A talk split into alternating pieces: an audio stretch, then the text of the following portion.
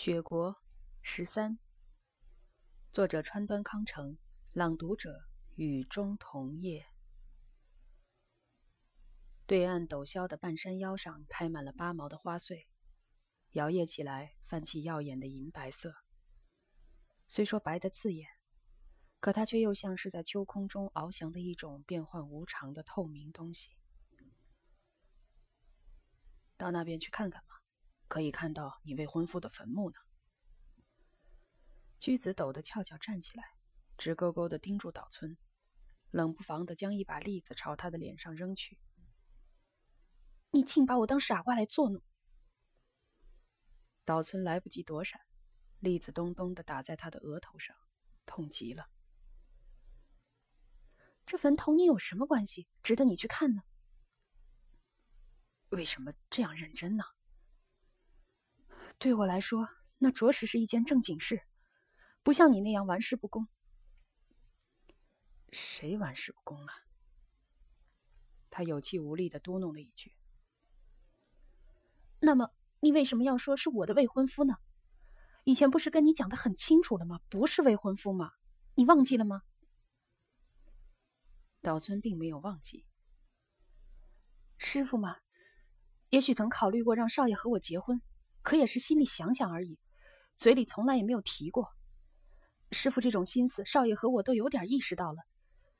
然而我们两人并没有别的什么，从来都是各自生活的。我被卖到东京的时候，只有他一个人给我送行。他记得居子曾这样说过。那个男人病危了，而他却到岛村那里过夜。他还仿佛要委身于他似的说。我爱怎样就怎样，一个快死的人怎能经得住我呢？正好在居子送岛村到车站的时候，叶子赶来告诉他，病人不行了，要接他回去。尽管如此，居子坚决不肯回去，因此好像临终也没有见一面。由于曾经发生过这种事，岛村越发记住那个叫型男的男人了。居子总是避而不谈型男的事，即使不是未婚夫妻，但为了给他赚一笔疗养费，不惜在这里当艺妓，那无疑也是一件认真严肃的事情吧。岛村虽然挨了一把栗子，可也没有生气的样子。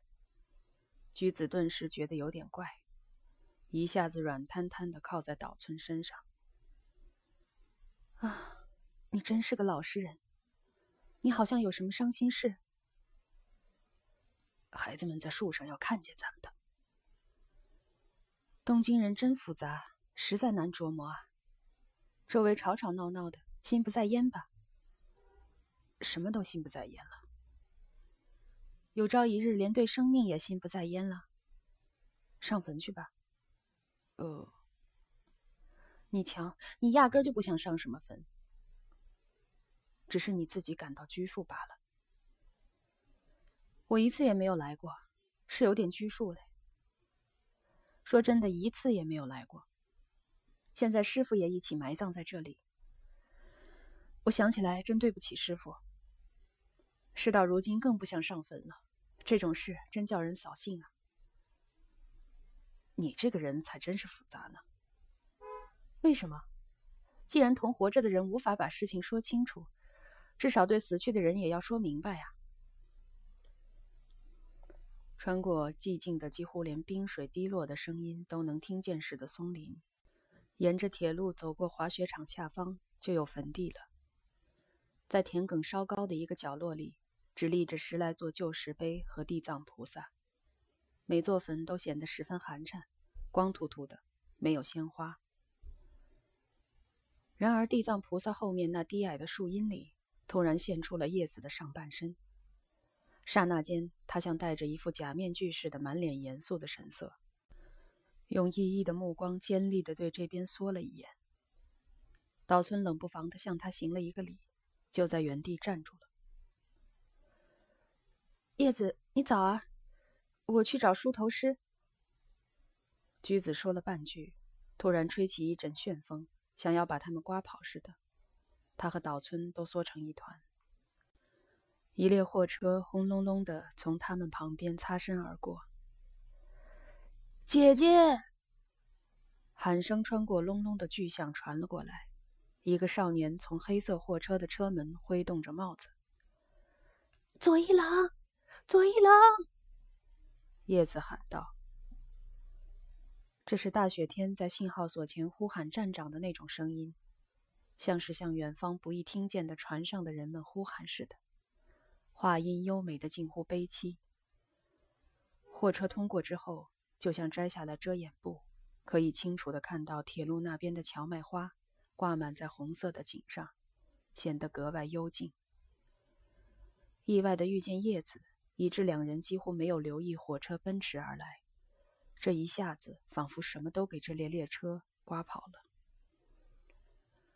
而后，叶子的声音似乎比车轮声留下了更长的余韵，这是荡漾着纯洁爱情的回声。叶子目送着火车远去。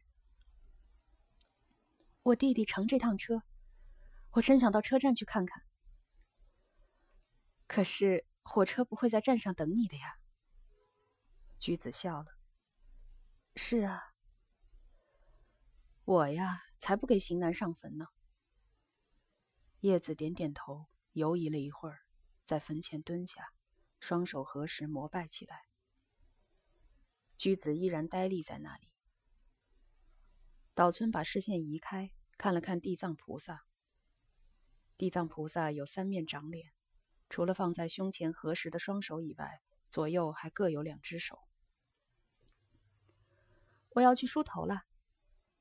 菊子对叶子说罢，就沿着田埂向村子那边走去。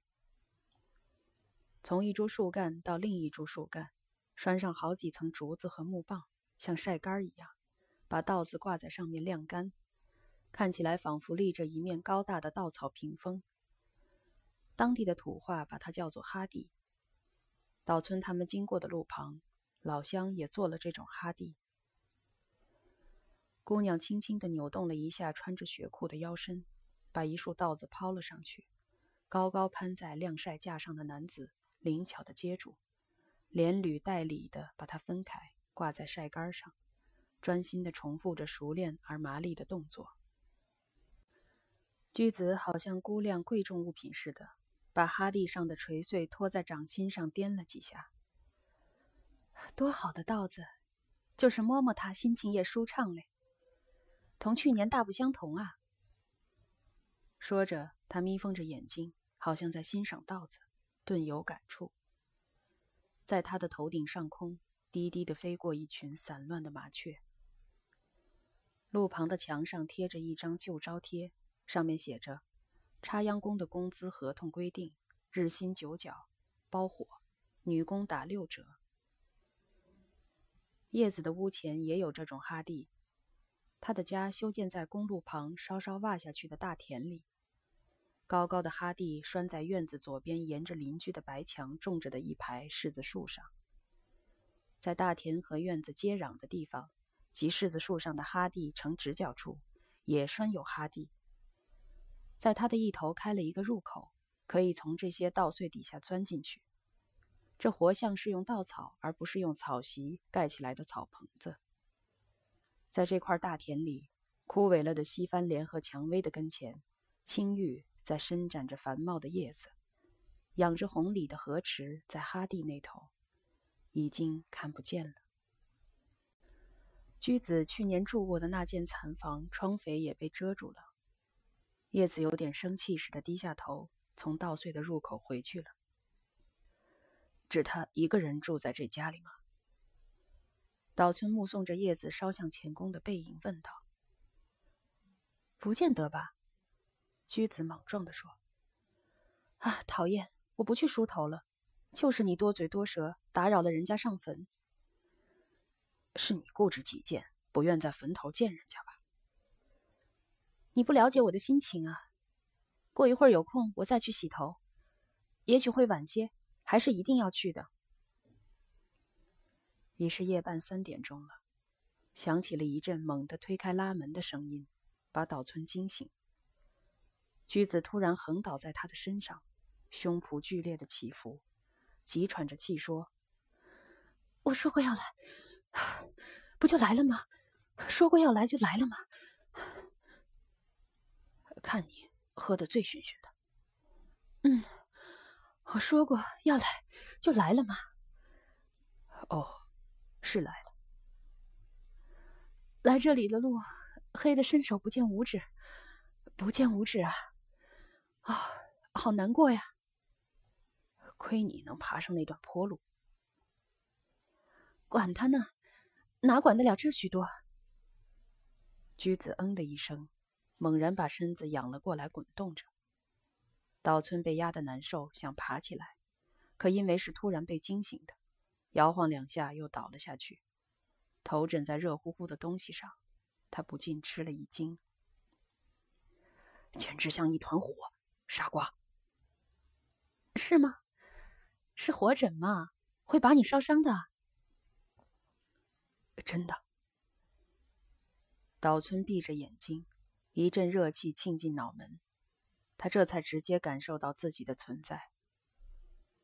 随着驹子的激烈呼吸，所谓现实的东西传了过来，那似乎是一种令人依恋的悔恨，也像是一颗只顾安然等待着复仇的心。我说过要来就来了吗？橘子一个劲儿的重复着这句话。既然来过了，这就回去。我洗头去了。不一会儿，他爬了起来，咕嘟咕嘟喝起水来。这副样子怎能回去呢？我要回去，我有伴儿嘛。嗯，洗澡用具哪儿去了？岛村站起来，开亮了电灯。驹子用双手捂住脸，伏在铺席上。讨厌。他身穿原露袖的华丽夹衣，披着一件黑领睡衣，系上了窄腰带。因此看不见衬衫的领子，醉得连赤脚的脚板都泛红了，好像要躲藏起来似的缩着身子，这副模样显得特别可爱。他好像把洗澡用具都扔了，香皂、梳子散落一地。给我剪吧，我把剪刀也带来了。剪什么？这个呀。橘子把手伸到发髻后面。在家就想把头绳剪掉，可手不听话，就顺道绕到这里，请你给剪剪。岛村把他的头发分开，把头绳剪断。每剪一处，菊子就把假发拂落，心情渐渐平静下来。现在几点了？已经三点了。哎呦，这么晚了，别连真发都剪掉哟。扎的这么多呀！他抓起一大把头发，头发散出一股热气。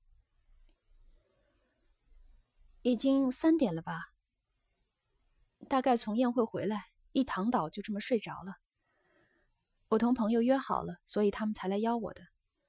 他们准以为我上哪儿去了。他们等着你吗？我们三人进公共浴池了。本来有六场宴会，只转了四场。啊，下礼拜是红叶季节，又够忙的了。谢谢你。菊子一边梳理散开了的头发，一边扬起脸来，甜滋滋的抿嘴笑了起来。管他呢，多可笑呀！说罢，他无可奈何的捡起一束假发。让朋友久等了，我该走了，回来就不再到你这儿了。看得见路吗？看得见，但是他踩住了衣服的下摆，摇晃了几下。岛村想起他每天抽空来两次，都是在早上七点和半夜三点这样不寻常的时间，也就感到非同一般了。伙计们跟新年装饰松枝一样，正在客栈门口装饰着风枝，这是一种欢迎赏枫游客的表示。临时雇佣的伙计用傲慢的口气指点着，并自嘲似的说：“自己是到处奔波谋生计的。有一种人从枫叶嫩绿时分到分红季节的这段时间来这里附近的山上温泉干活，冬天则去热海、长港等伊豆温泉浴场谋生。他就是这种人当中的一个。每年不一定在同一客栈干活。他好卖弄在伊豆繁华温泉池汤的经验，背地里尽唠叨这一带接待客人工作的短处。他那副搓着手死乞白咧拉客的样子，表露了毫无诚意的态度。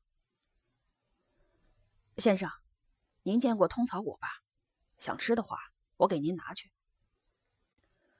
他对散步回来的岛村说了这么一句，然后把通草果连同藤蔓系在挂满红叶的枫枝上。枫枝大概是从山上采来的，足有屋檐高，那鲜艳的颜色。顿时把大门口装饰的明亮起来，片片红叶也大得惊人。